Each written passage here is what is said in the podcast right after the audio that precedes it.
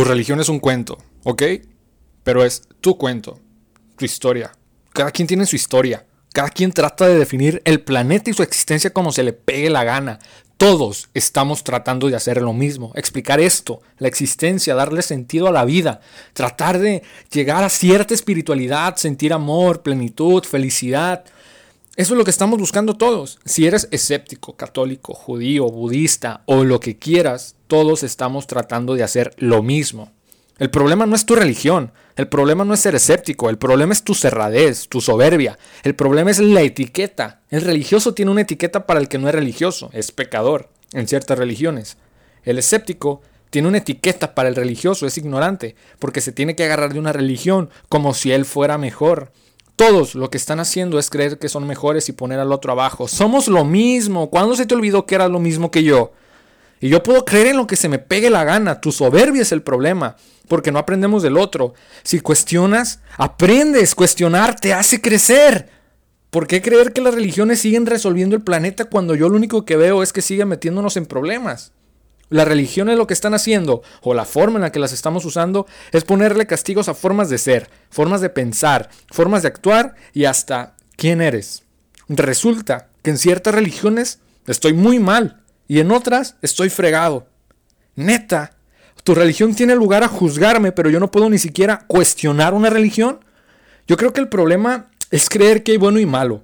El, el planeta no es una novela, no hay víctimas y victimarios, no hay héroes y villanos, no es así. Dios te dio un cerebro, si es que eres religioso, para que puedas usarlo y cuestiones y tomes lo mejor de todas las religiones. Todos estamos tratando de hacer lo mismo. Todos estamos tratando de explicar qué hacemos aquí.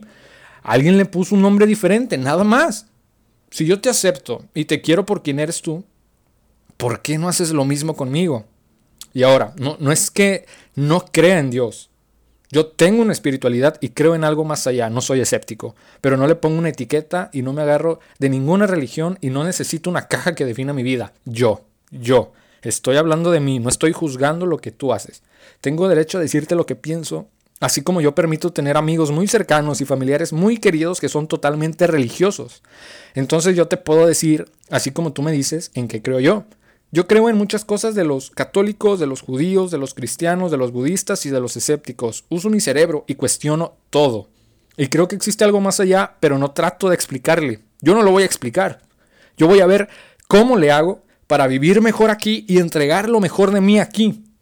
Así que voy a finalizar la plática incómoda de la religión con lo siguiente.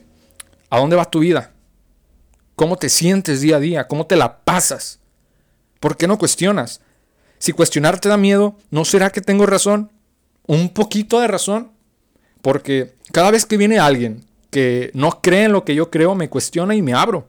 Y realmente aprendo de esa persona. Si cuando yo te cuestiono, tú nomás te cierras, te enojas y crees que estoy yendo en contra de lo que tú piensas, estás equivocado te está dando miedo abrirte. Abrirte duele. Crecer duele.